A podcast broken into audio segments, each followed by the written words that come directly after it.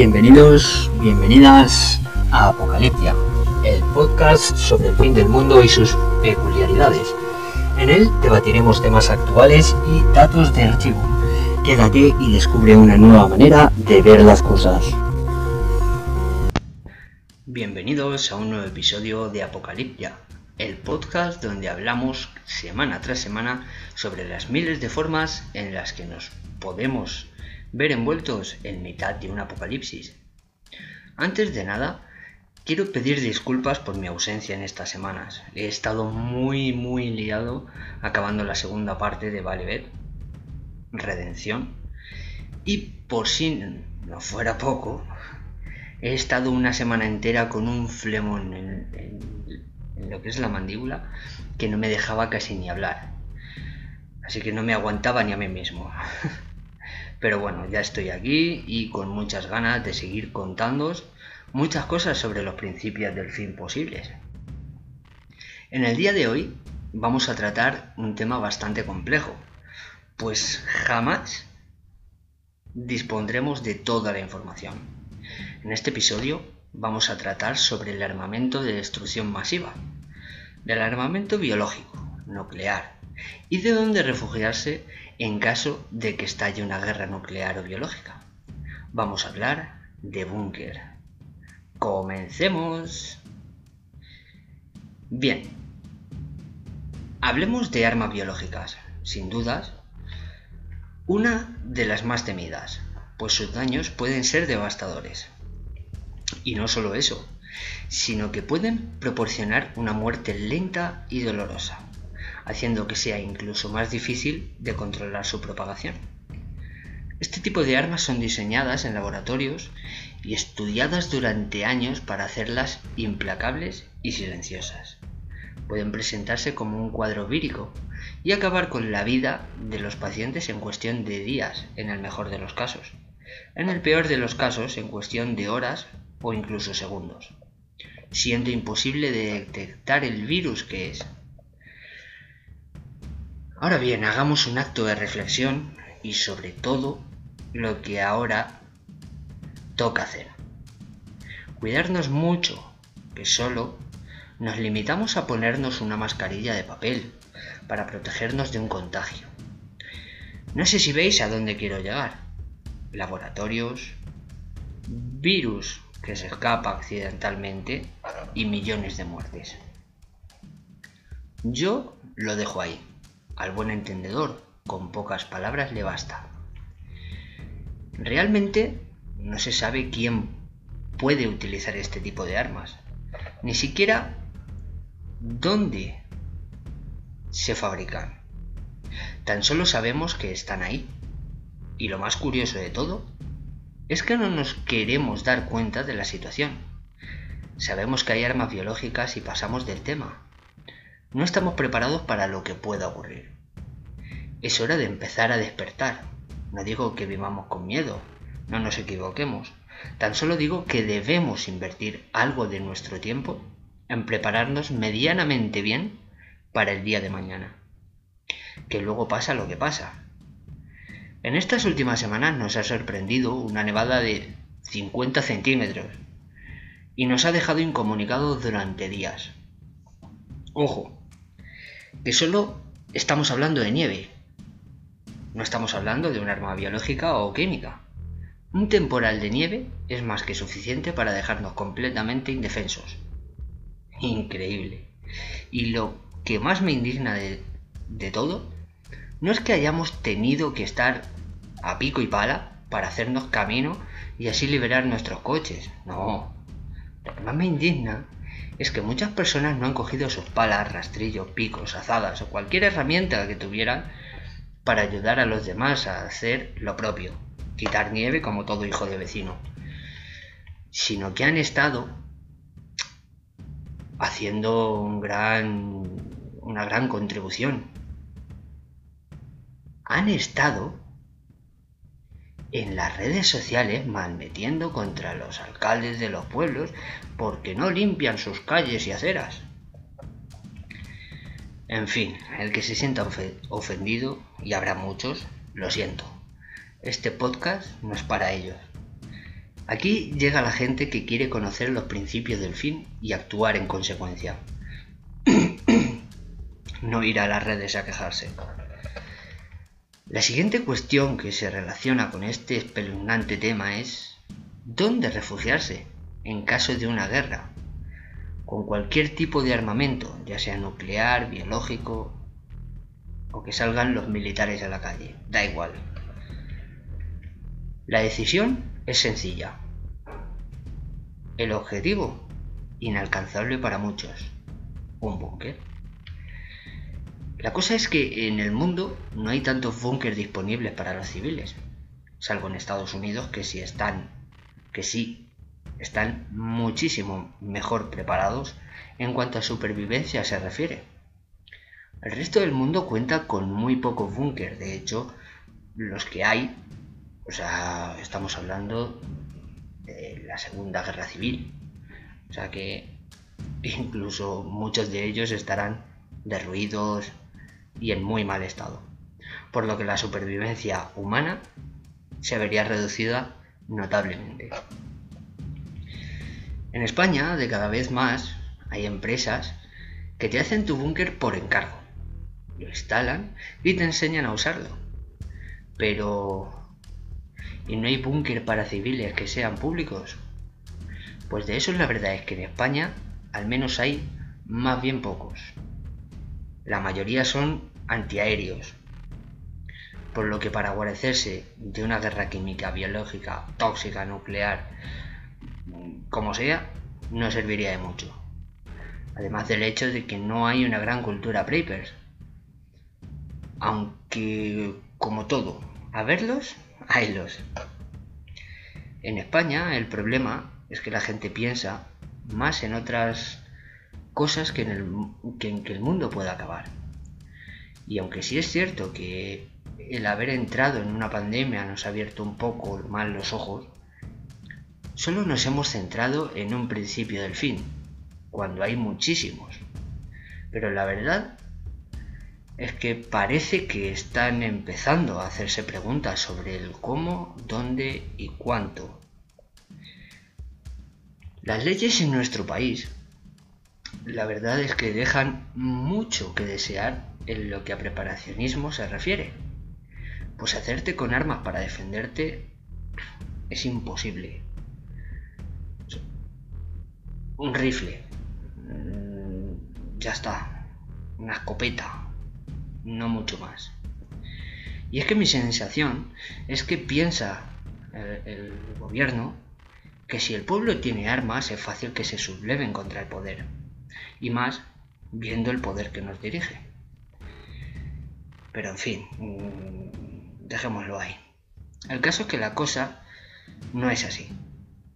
Tan solo queremos poder defendernos. Y esa es otra guerra, porque no es tan sencillo.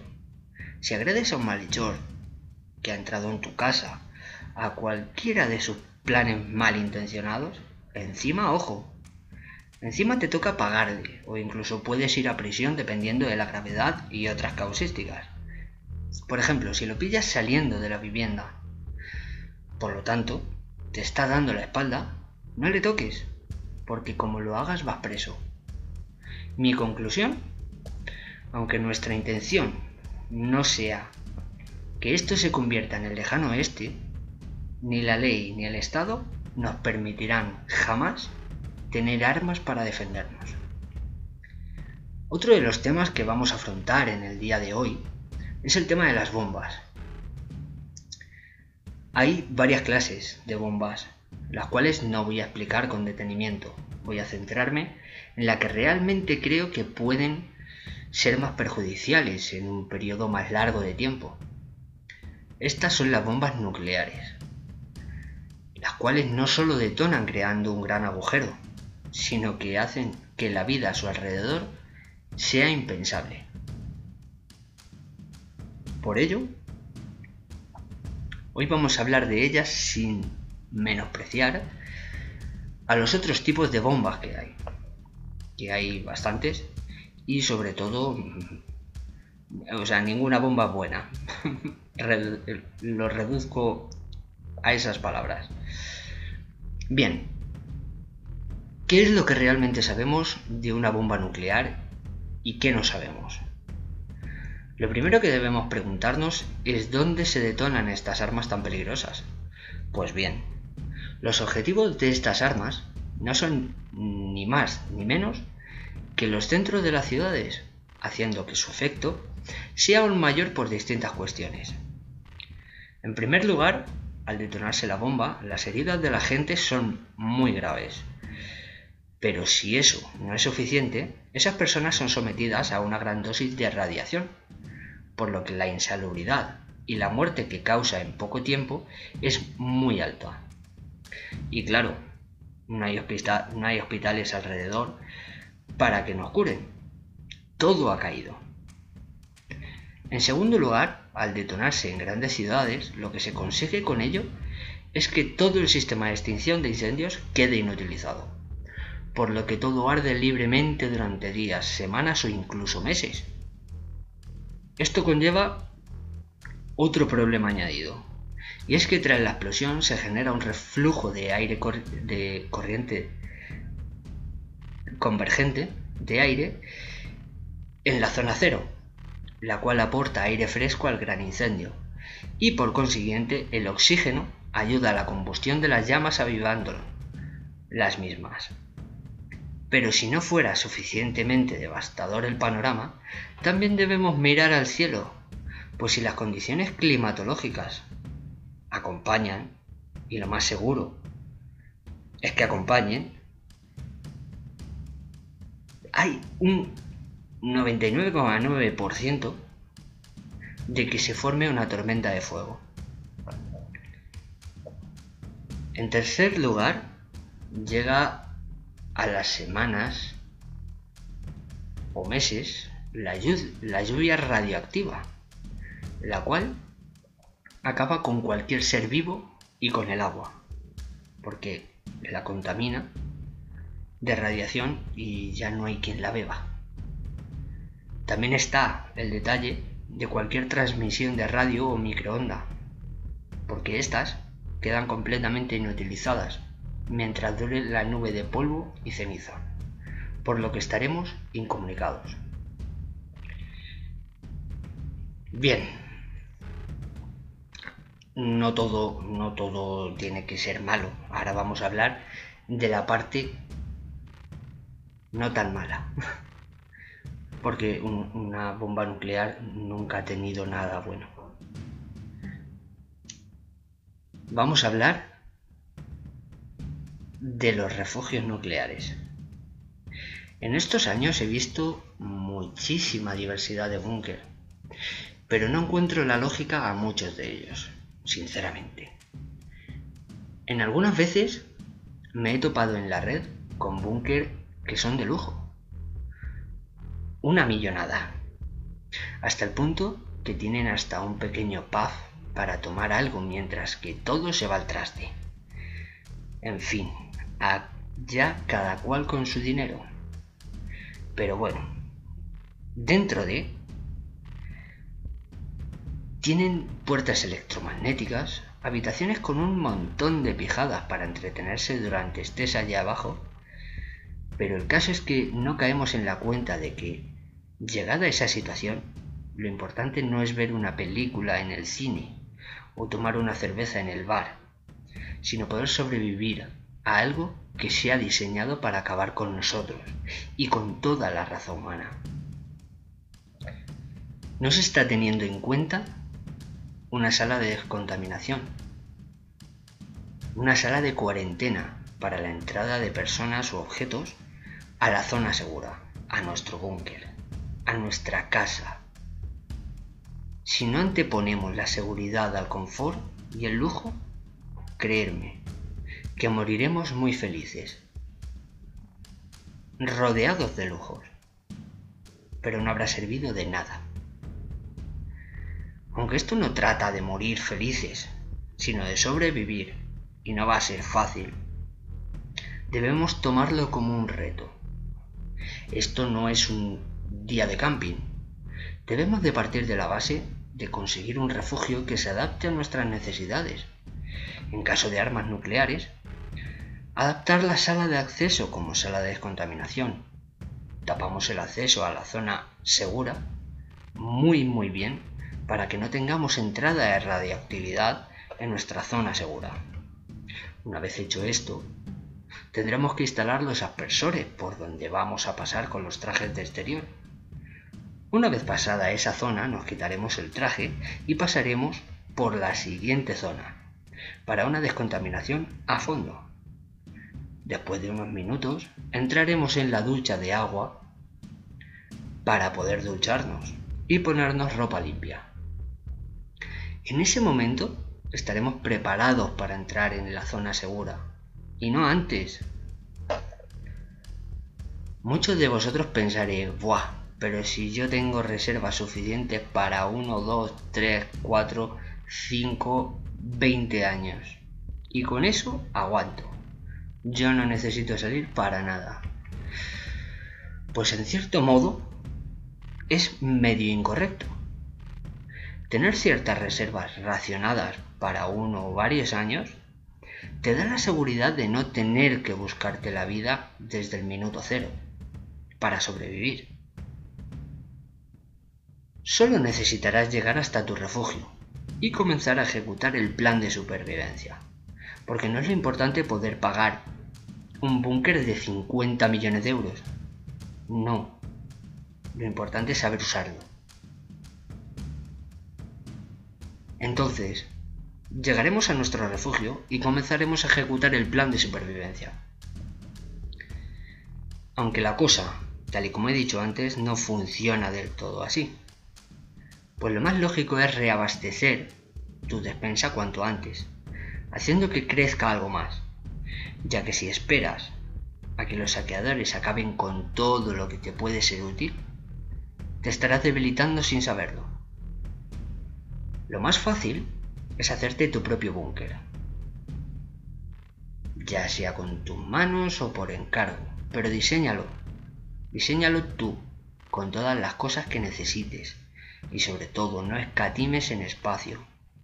Si tienes que pasar tiempo en él, aunque solo sea al principio, se hará duro y sobre todo, siempre cuenta con una pequeña sala para, para poder hacer ejercicio, ya que ayuda a distraerse y a la hora de salir al exterior te será muy útil estar ágil.